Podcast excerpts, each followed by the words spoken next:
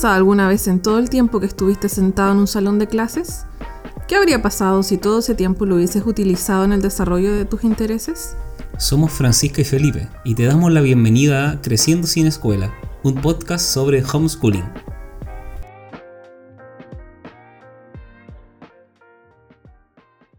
Hola, te damos la bienvenida a este primer episodio de nuestro podcast Creciendo sin Escuela. Hola, hola.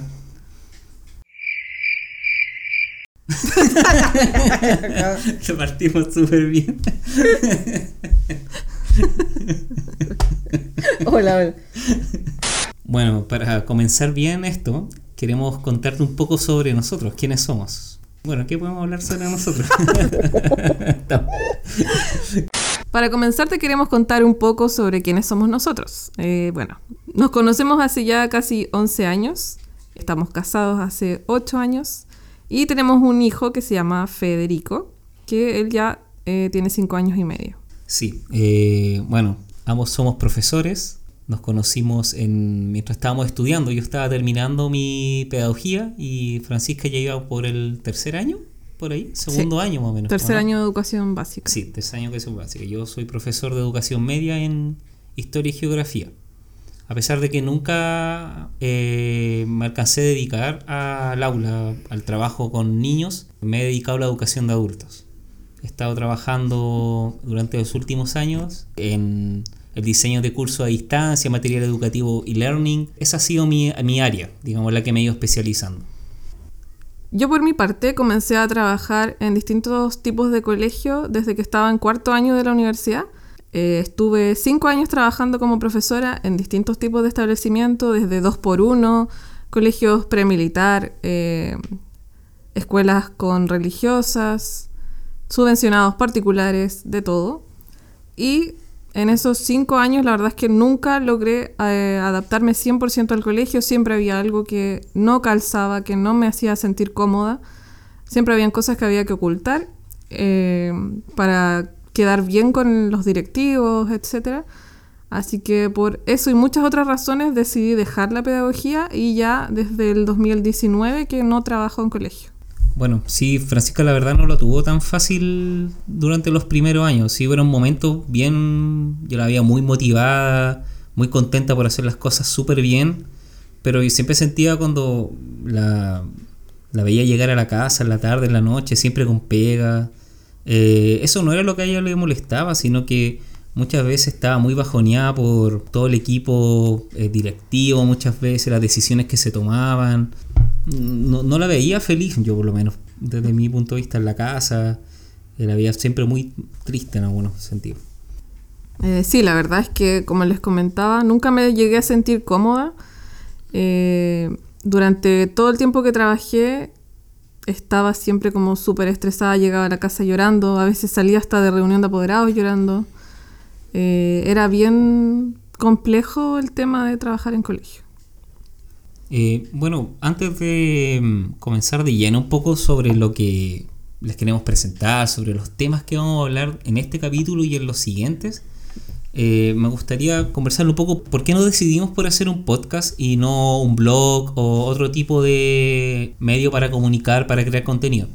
Claramente tiene muy buenas ventajas. Yo soy escucho mucho podcast últimamente de todo tipo, desde humor, de educación también. Escucho muchos podcasts de, de marketing, de, de, distintos temas, más allá de mi especialidad. Eh, son una excelente herramienta para aprender en cualquier momento y lugar generan una muy buena conexión entre el emisor y el receptor. Son súper íntimos, personales. De verdad es como que pareciera si conocieras personalmente a la persona con la que está hablando. Le habla directamente a tu cerebro, como dicen algunas personas.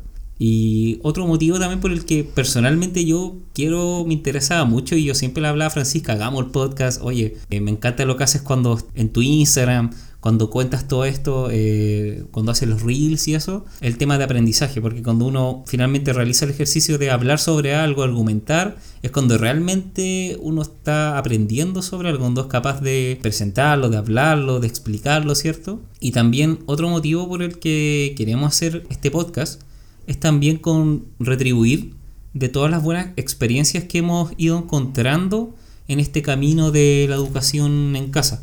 ¿Cierto que hay cuentas súper buenas, ¿cierto, Fran? Así es, hemos encontrado muchas cuentas muy buenas, eh, pero la mayoría son de otros países acá en Chile, por lo menos. Nosotros somos de Chile, no las habíamos contado. Pero acá en Chile es un tema del que no se habla prácticamente nada. No hay redes de apoyo como en otros países, como en otras experiencias que hemos leído en libros o en, en otros blogs, en otros podcasts. Acá en Chile no hay comunidad de homeschool y si hay son muy sesgadas. Entonces también desde ese punto de vista, nuestro objetivo también es poder generar algún tipo de comunidad con todos los papás que, que hagan homeschool con sus hijos. Sí, te das el tiempo de ver las cuentas que existen sobre lo que nosotros hacemos en países como Canadá, México, ¿cierto? O Colombia.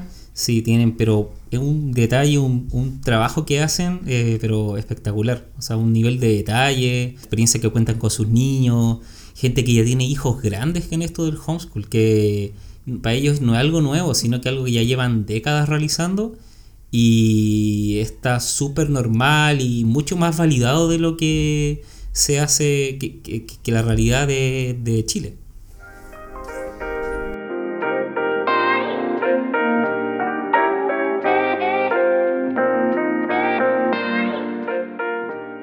Creciendo sin escuela. Antes de comenzar a dar nuestras razones de por qué elegimos hacer homeschool, les queremos contar un poco sobre nuestro hijo. Eh, él es Fede, tiene 5 años y nunca ha sido escolarizado. Desde que él nació, que ha estado en casa, ha sido educado por nosotros, nunca fue a un jardín infantil, no ha ido a pre-kinder, kinder, nada. Siempre ha estado eh, en casa. Durante los dos primeros años yo no volví a trabajar eh, me quedé con él en la casa, cuidándolo. Y cuando ya cumplió dos años decidí volver a intentar, volver a, trabajar en un colegio. Y ahí estuve un año trabajando. Ese año lo cuidó mi mamá. El FE tampoco asistió a jardín infantil ni nada por el estilo. Eh, y durante todo ese año volvió a hacer más o menos lo mismo. Empecé súper motivada, como siempre. A mí me gusta eh, pedagogía. Yo estudié por vocación porque de verdad me gusta enseñar. Pero durante ese año volvió todo lo que ya me había pasado anteriormente. Volvió el estrés, volvió el llanto, la ansiedad, el sentir que tenía tanto por entregar y que no me dejaban hacerlo, eh, porque era tanta la presión que se sentía de parte de la administración del colegio, que no te dejaban armar grupos, que no te dejaban ocupar materiales, que había que pedir permiso para todo, eh, que los papás no apoyaban solamente criticaban en vez de tratar de, aportar en algo. Eh, entonces todas esas cosas fueron de nuevo mermando todo ese interés que yo tenía y eh, ya logré terminar ese año y después de eso nunca volví a trabajar. Así que el Fede volvió a estar conmigo desde, los, desde que cumplió los tres años. Y ya cuando terminé de trabajar en ese colegio ya fue cuando empezamos a conversar un poco ¿Qué íbamos a hacer con el FEDE? Si el FEDE iba a ir a un colegio o no, porque sentíamos que ningún colegio se iba a adaptar a él. Claro, y Francisca, de alguna manera, de manera muy progresiva, muy poco a poco me empezó a, a mostrar, mostrarme libros, información, blogs de, de que existían otros tipos también de formación. De hecho, tuvimos muy presente escuelas eh, que tenían maneras de educación más alternativas. ¿cierto? Educación libre, sin notas, eh, donde no habían ramos. Esa fue nuestra primera opción, la verdad, buscar colegios que fueran muy distintos a lo común que hay acá en Chile. Pero tampoco logramos, bueno, en el sector donde vivimos nosotros, eso no, como que casi no existe, habrá una o dos opciones, pero que no, no nos satisfacían, la verdad. Bueno, en eso con Francisca sí hemos estado muy de acuerdo en que si bien el colegio cumplió una labor hace un siglo atrás de educar, de alfabetizar, digamos, el colegio nunca ha ido adaptándose a los nuevos tiempos. Cumplió esta primera etapa, ¿cierto? Pero hoy en día sigue siendo para nosotros el uso de la misma fórmula de hace más de 100 años. Un colegio en el que muchas veces está el tema, ¿cierto?, de las calificaciones, que no hace mucho ruido el tema de esta cultura de la competitividad que existe en los colegios, el tema de el cumplir, ¿cierto? Por, por cumplir una actividad, por satisfacer a otro, digamos, y no por, por porque el niño se sienta realizado o que él le vea la utilidad a lo que él está aprendiendo. Bueno, esto y muchos otros motivos nos fueron también abriendo las puertas a otras eh, personas experiencias cercanas también que empezamos a conocer. Antes del 2019, nuestras opciones eran buscar algún colegio con educación libre. Pero en el 2019 yo conocí a una amiga por, por otras razones, la verdad, porque yo soy manicurista, trabajo como eso.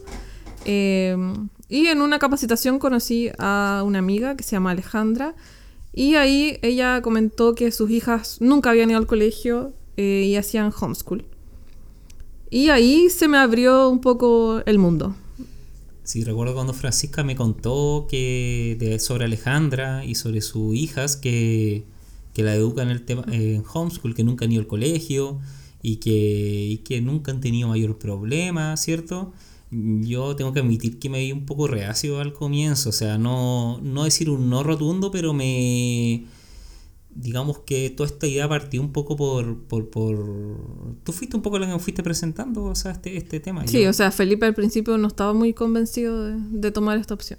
Sí, nunca fue un no rotundo, pero sí eh, siempre yo quería como, ya, ¿dónde está la evidencia? ¿Qué estudio dice esto? Bueno, y existen, existen muchísimo en realidad. Pero en ese momento estaba mucho más cerrado a este tema, la verdad.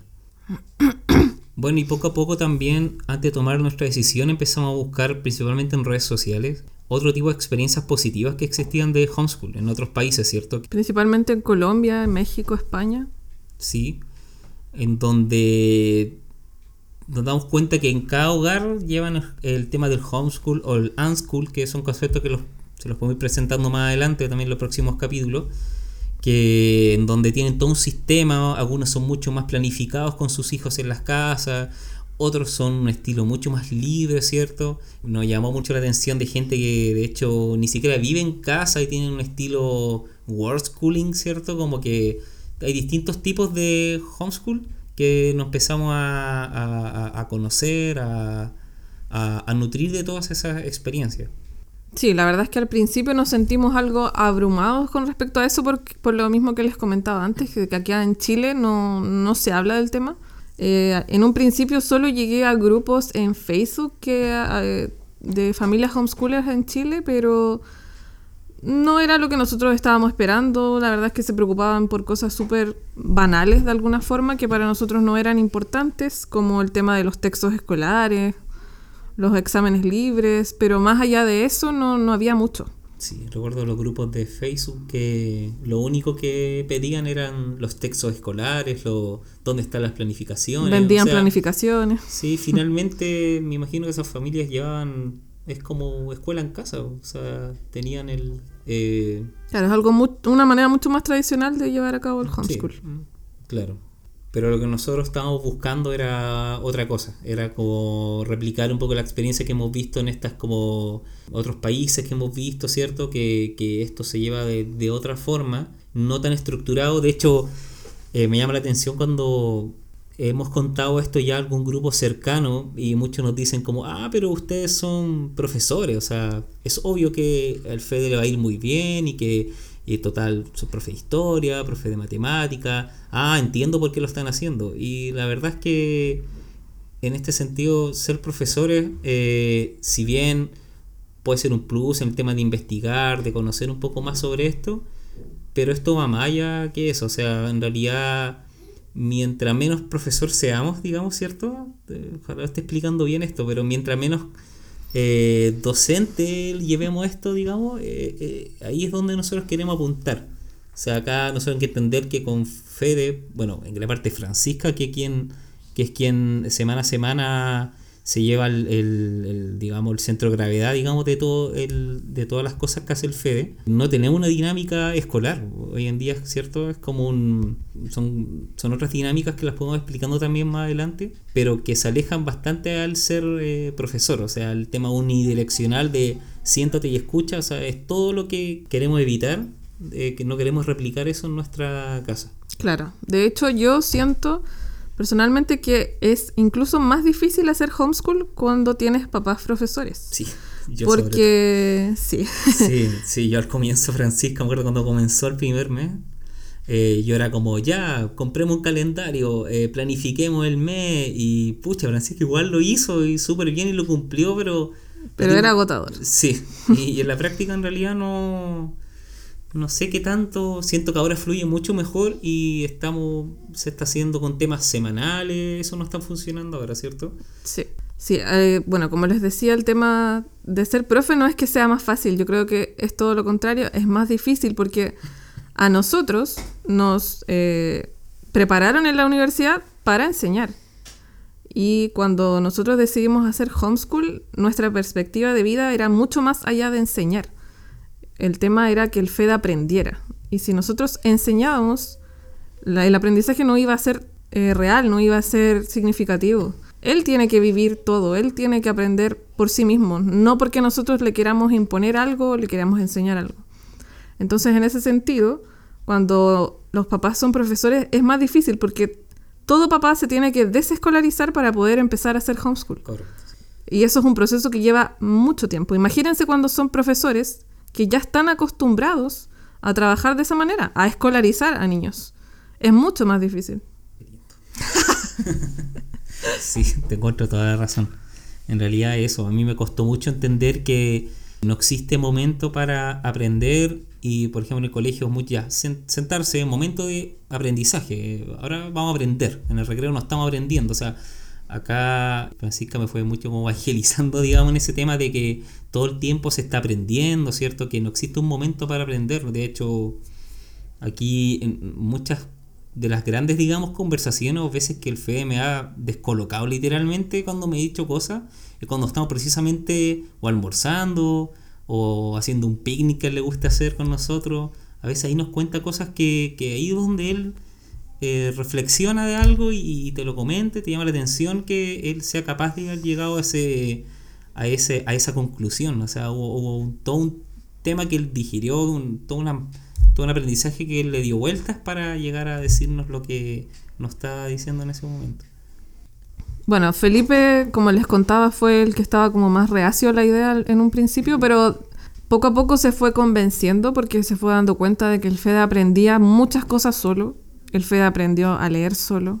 Eh, de repente nos saca datos de cosas que ni nosotros sabemos y no tenemos idea cómo las aprendió, pero de alguna manera algo le hizo sentido y eso quedó en su mente y no, se ha borrado.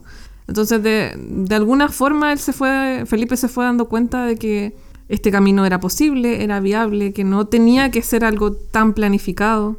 En nuestro caso, al menos, sé que hay familias para las que les funciona súper bien planificarse con algo todos los días, por horario, seguir rutinas. En el caso de nosotros, probamos en un principio hacerlo así porque era como el referente que teníamos, pero de a poco fuimos soltando y nos dimos cuenta que no era necesario planificarlo, que en, nuestro hogar funcionaba mucho mejor tener un ambiente preparado, eh, llevar a cabo algún proyecto con nuestro hijo de algún tema que le gustara, que él fuera eligiendo las actividades que quería utilizar eh, cada día. Nosotros solamente le ofrecemos las oportunidades para que él aprenda, pero es él en el fondo quien elige qué es lo que quiere aprender.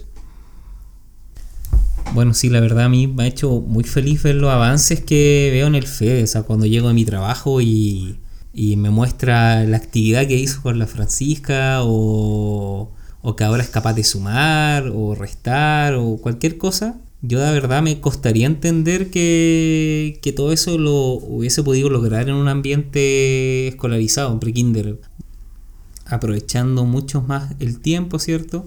A pesar de que esto no es una competencia ni nada, él está eh, aprendiendo lo que le gusta, su ritmo, ¿cierto? Con un ambiente, como dice la Francisca, preparado, ¿cierto? Que hoy en día a mí me sería muy difícil justificar otro tipo de educación para él, la verdad. Bueno, la verdad es que no nos eh, queremos eh, extender más de lo necesario en este primer capítulo. Está, como les digo, estamos eh, muy contentos de habernos atrevido a hacer esto. Yo personalmente muy nervioso aún, pero espero irme relajando con a medida que pasan los demás episodios. Pero nos gustaría que nos sigan escuchando los demás episodios que vamos a ir liberando, digamos, semana a semana. Tenemos muchos recursos que hemos encontrado, especialmente Francisca, y libros, ¿cierto? Eh, charlas, eh, videos, experiencias, ¿cierto? Tanto de nosotros como de personas de otros países. Material muy interesante que nos gustaría compartir con todos ustedes. Claro, este capítulo esperábamos que fuera más que nada introductorio. Ya en los próximos episodios que vayamos lanzando esperamos profundizar en algunos otros temas que son del interés de todas las familias que hacen homeschool o que están pensando en esta alternativa de vida. Y los invitamos a seguirnos en nuestras redes sociales. A Felipe lo pueden encontrar como arroba papá inquieto en Instagram y a mí me pueden encontrar como con guion bajo F guion bajo de familia. Espero que les haya gustado muchísimo este episodio. Se vienen muchas cositas. Así que atentos. Nos encontramos en el siguiente episodio. Chao. Se vienen cositas.